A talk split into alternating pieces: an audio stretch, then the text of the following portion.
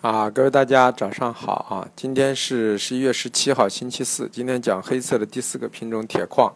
啊，铁矿是一个很大的一个品种啊，它主要是四大矿山啊供应，它们的成本很低啊，加运到港口的价格也才二十八美金到三十美金之间。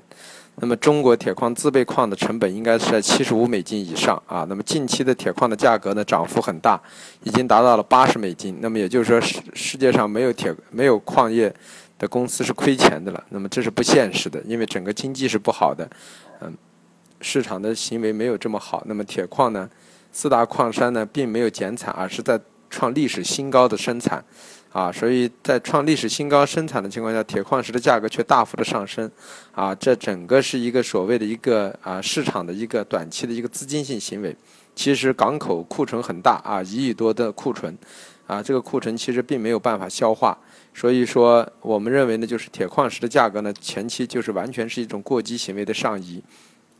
随着啊后期关于黑色系的一些政策性、政治性啊。的一些因素的理解，呃，那个出台啊，可能会直接影响到铁矿的一个价格。所以说，我们认为铁矿啊啊前期的高点啊，呃呃六百八十美金可能将成为一个很高的一个高区，在两三个月甚至更长的时间内都很难逾越了。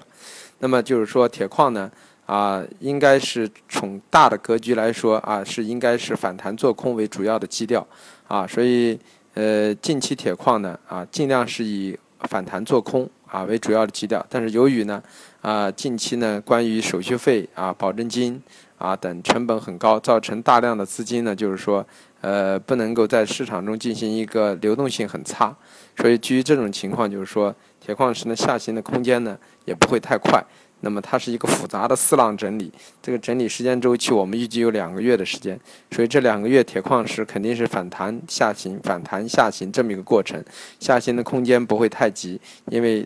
现仓形成了一把双刃剑，使市场下跌没有太大的卖量，上涨没有太大的买量的这个格局啊。